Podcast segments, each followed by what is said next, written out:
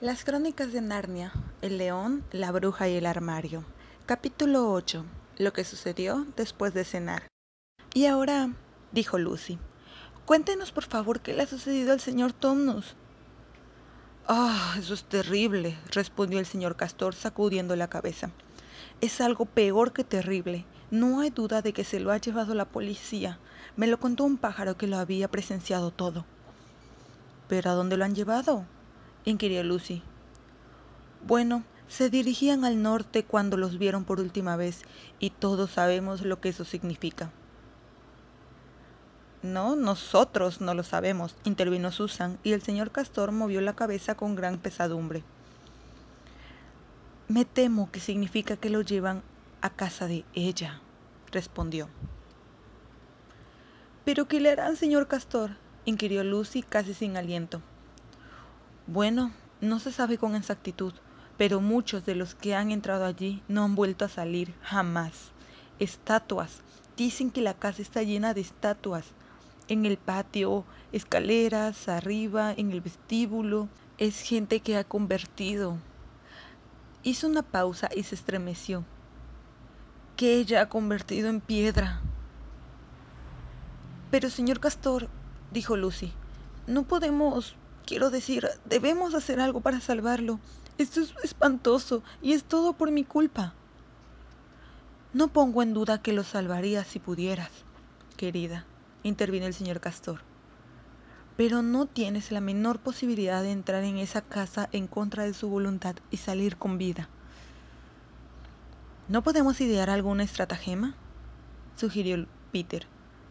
Es decir, ¿No podríamos disfrazarnos de algo o fingir ser, pues, boneros o algo parecido? O montar guardia hasta que ella salga. Oh cielos, debe existir algún modo.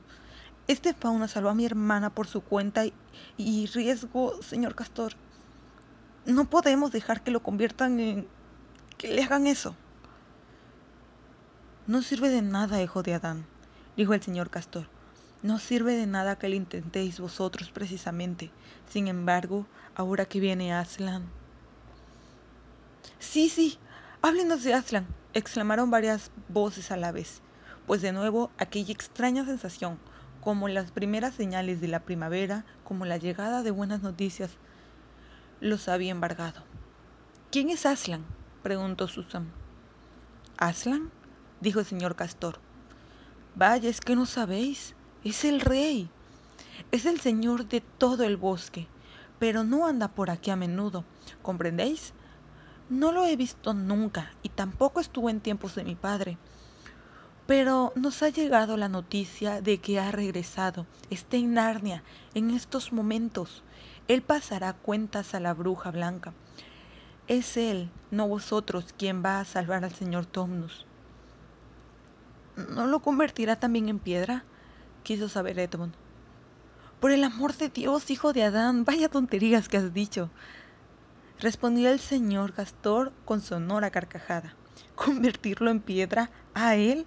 Si es capaz de mantenerse en pie y mirarlo a la cara, será lo máximo que pueda hacer, y más de lo que espero de ella. No, no, él lo arreglará todo, tal como dice un antiguo verso por aquí. La injusticia verá su fin cuando Aslan vuelva por aquí. Con su potente rugido las penas habrán desaparecido. En cuanto los colmillos muestre, el invierno estará herido de muerte, y cuando agite la melena regresará la primavera. ¿Lo comprendéis cuando os lo veáis? ¿Pero lo veremos? preguntó Susan. Pues claro, hija de Eva, para eso os he traído aquí. He de conduciros a un lugar donde os encontréis con él, respondió el señor Castor. ¿Es, ¿Es un hombre? preguntó Lucy. ¿Un hombre? exclamó el señor Castor con severidad. Desde luego que no. Os digo que es el rey del bosque y el hijo del gran emperador de Allendes de los mares. ¿No sabéis quién es el rey de las bestias?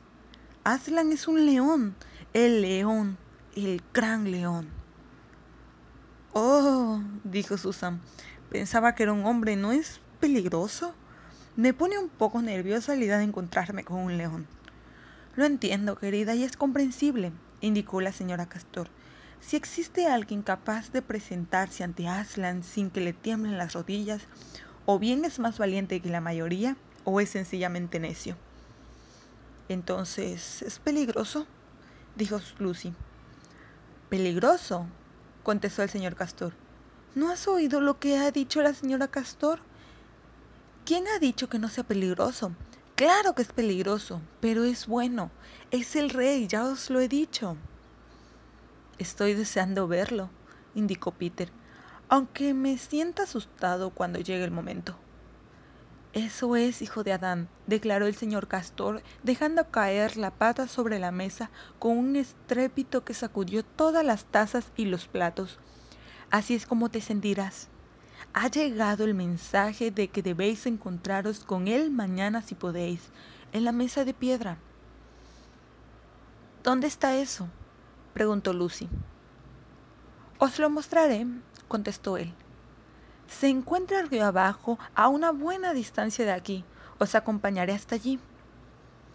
Pero mientras tanto, ¿qué pasa con el pobre señor Tomnus? siguió Lucy. El modo más rápido de poder ayudarle es que vayáis a ver a Aslan, afirmó su anfitrión. En cuanto esté con nosotros, podremos empezar a hacer cosas, aunque vosotros también sois importantes. Otro de esos antiguos versos dice, cuando el hijo de Adán en carne y hueso en el trono de Cair Parabel esté sentado, los malos tiempos habrán acabado. De modo que las cosas deben de estarse acercándose a su fin ahora, y que Él ha venido y vosotros también. Hemos oído hablar de la llegada de Aslan a estas tierras otras veces, hace mucho tiempo, tanto que nadie puede decir cuándo fue, pero nunca se había visto a alguien de vuestra raza por aquí. Eso es lo que no comprendo, señor Castor, dijo Peter. Quiero decir, ¿acaso no es humana la bruja? A ella le gustaría que lo creyéramos, respondió él, y en eso basa su pretensión de ser reina, pero no es una hija de Eva, desciende de la primera esposa de vuestro padre Adán. Aquí el señor Castor realizó una inclinación de cabeza. Aquella que llamaban Lilith y que pertenecía a la raza de los genios.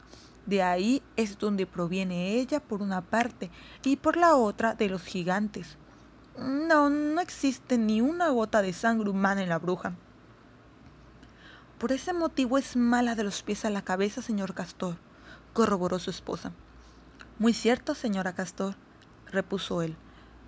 Pueden existir dos puntos de vista respecto a los humanos, y con ello no es mi intención ofender a los aquí presentes, pero no existen dos puntos de vista sobre las cosas que parecen humanas y no lo son. He conocido enanos buenos, comentó la señora Castor. También yo, ahora que lo mencionas, repuso su esposo, pero realmente pocos y son los que se parecen menos a los hombres. Pero en general podéis seguir mi consejo.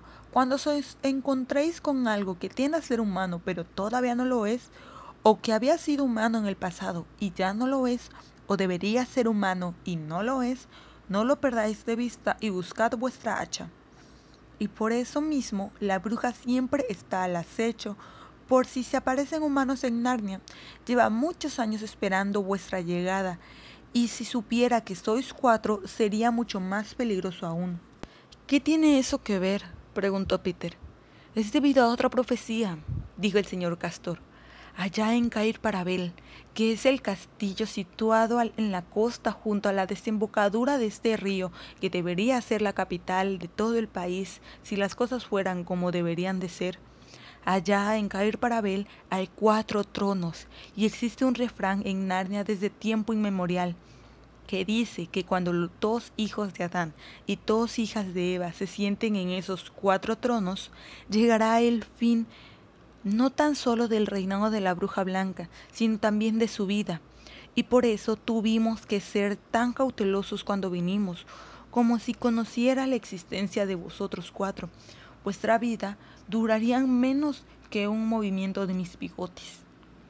Los niños habían estado tan pendientes de lo que decía el señor Castor que no se habían dado cuenta de nada más durante un buen rato. Entonces, durante el momento de silencio que siguió a su último comentario, Lucy dijo de repente, Vaya, ¿dónde está Edmund? Se produjo un espantoso silencio y luego todos empezaron a preguntar, ¿quién lo ha visto por última vez? ¿Cuánto rato hace que ha desaparecido? ¿Está afuera? Y todos se precipitaron a la puerta y miraron al exterior. La nieve caía con fuerza y sin parar. El hielo verde del embalse había desaparecido bajo un grueso manto blanco. Y desde donde se hallaba la casita en el centro del dique, apenas se podía ver las orillas. Salieron hundiéndose hasta los tobillos de la blanda nieve recién caída y rodearon la casa en todas direcciones. Edmund, Edmund, llamaron hasta quedarse roncos. Sin embargo, la nieve caía silenciosa. Parecía amortiguar sus voces y ni siquiera les llegó el eco como respuesta. ¡Qué horror! dijo Susan cuando por fin entraron llenos de desesperación. Ojalá no hubiéramos venido nunca. ¿Qué diablos vamos a hacer, señor Castor? preguntó Peter. ¿Hacer? Respondió este, que se calzaba ya sus botas de nieve. ¿Hacer? Deberíamos partir al instante. No tenemos un momento que perder. Será mejor que nos dividamos en cuatro grupos de rescate, sugirió Peter, y marchemos a todas en distintas direcciones. Quien lo encuentre debe regresar aquí al momento y... ¿Grupos de rescate, hijo de Adán? ¿Para qué? Pues para buscar a Edmund, claro. No sirve de nada ir en su busca, declaró el señor Castor. ¿Qué quiere decir? inquirió Susan. No puede haber ido muy lejos y tenemos que encontrarlo. ¿A qué se refiere cuando dice que no sirve de nada ir en su busca? El motivo por el que no sirve de nada buscarlo, explicó este, es que ya sabemos dónde ha ido. Todos lo contemplaron estupefactos. ¿No lo comprendéis? Ha sido a verla. La bruja blanca nos ha traicionado a todos. Sí, claro.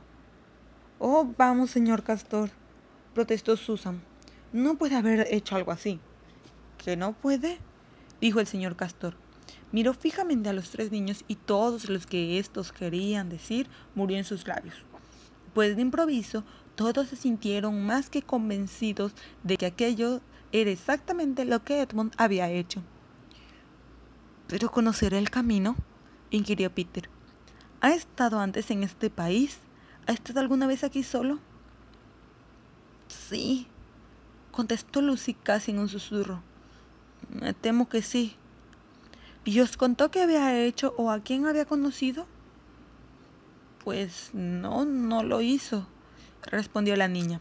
En ese caso escuchad con mucha atención, dijo el señor Castor ha conocido ya a la bruja blanca y se ha unido a su bando, y sabe dónde vive. No quise mencionarlo antes, pues, pues es vuestro hermano, y todo eso.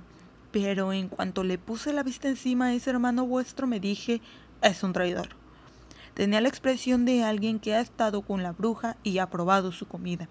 Siempre los distingues si has vivido suficiente tiempo en Narnia. Y hay algo en sus ojos. Da lo mismo, dijo Peter con voz algo ahogada. Tenemos que ir en su busca de todos modos. Es nuestro hermano, al fin y al cabo, aunque se comporte de un modo tan repugnante, y no es más que un niño. Ir a la casa de la bruja, exclamó la señora Castor. ¿No os dais cuenta que es la única posibilidad que tenéis de salvarlo a él o a vosotros es que os mantengáis lejos de ella? ¿A qué se refiere? Pues lo que más desea es teneros a los cuatro, ya que se pasa todo el tiempo pensando en esos cuatro tronos de caer para Abel. En cuanto los cuatro estéis dentro de su casa, su objetivo se habrá cumplido y habrá cuatro nuevas estatuas en su colección antes de que hayáis tenido tiempo de decir nada. Pero a él lo mantendrá con vida mientras sea el único que tiene en su poder, porque querrá utilizarlo como señuelo, como cebo para atraparos al resto. Pero es que no puede ayudarnos nadie, gimió Lucy. Únicamente Aslan, declaró el señor Castor. Debemos seguir adelante y reunirnos con él ahora. Ahora no nos queda otra opción.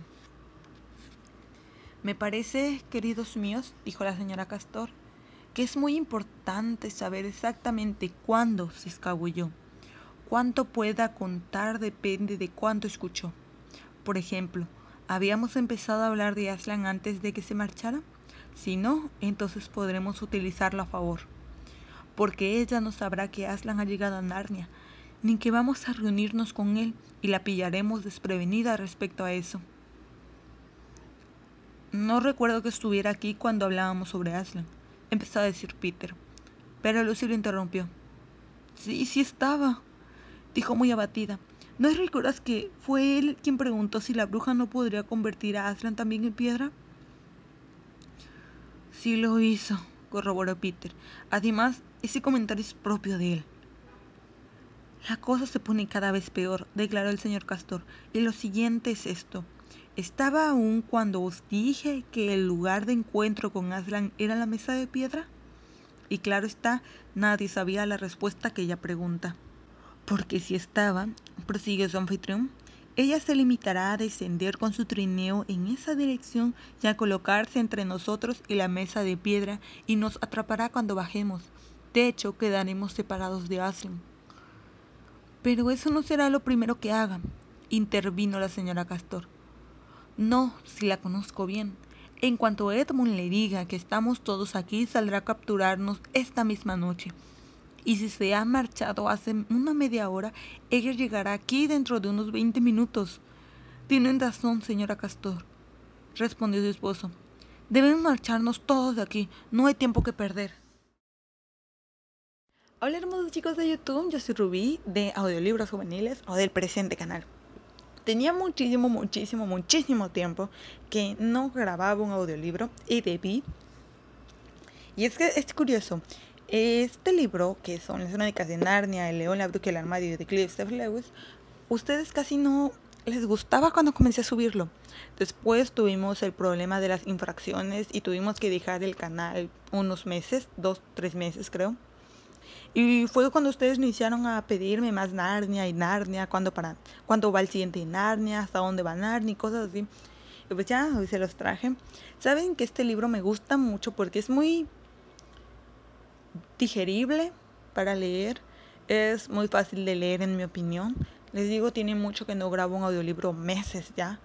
Entonces, disculpen muchísimo mis millones de errores que tuve, muchas cosas que ya no quise cortar. Así que disculpen, disculpen, disculpen esa parte.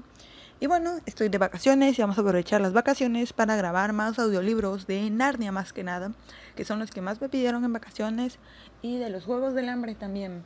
Hay muchísimos libros que saben que yo quiero hacerles en audiolibros, pero primero hay que terminar estos, porque ustedes me lo comentan mucho. Primero termina un libro para que puedas continuar otros, porque sí. Pero pues no es mi culpa, me gusta leer varias cosas y pues estos son libros que yo ya he leído antes, entonces yo no tengo esa prisa, esa preocupación. Ahorita que recuerdo, tengo que continuar marcada porque ese es el único libro que yo no he leído. Entonces yo lo leo conforme con ustedes, así que tengo que leer. Sería enorme el favor que me hicieran si aquí abajo comentan que continúa este libro porque si yo sé a cuántas, cuántas personas ya lo están esperando desde hoy, desde mañana, desde siempre. Comenten aquí abajo. Abajo les dejo mis redes sociales donde me gustaría que me visitaran, incluyendo mi canal.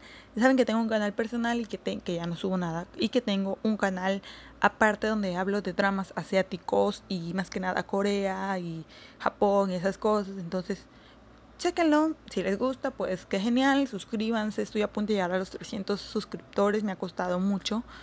Así que por favor apóyenme ese aspecto. Y bueno, ya no voy a alargar más este video. Saben que mis mensajes son muy largos y por eso hablo súper rápido para que ustedes no se aburran tanto. Gracias, saben que yo los quiero mucho y me escuchan en el siguiente libro, capítulo, video, lo que sea. Los quiero.